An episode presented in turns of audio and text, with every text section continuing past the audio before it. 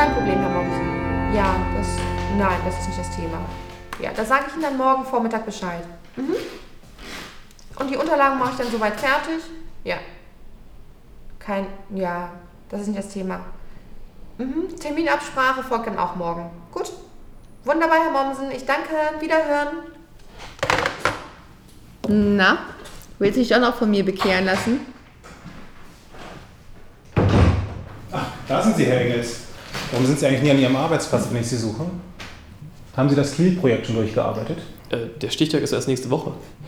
Herr Engels, ich habe Ihre Ausreden mittlerweile satt. Ähm, was soll das jetzt hier?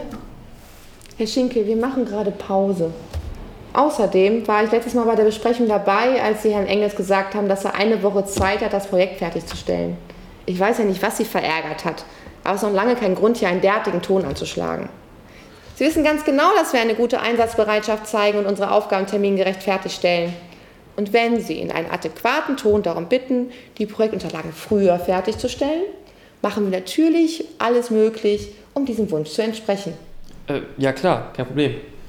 Also, Gut, Herr Engels. Vielleicht ist es Ihnen möglich, dass ich die Projektunterlagen schon früher auf meinem Schreibtisch habe.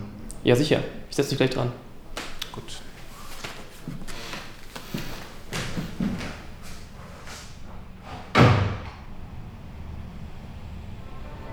Danke, warum hast du es getan?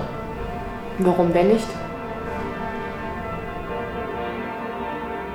sei besiegelt durch die Gabe Gottes, den Heiligen Geist. Amen. Der Friede sei mit dir. Und mit deinem Geiste.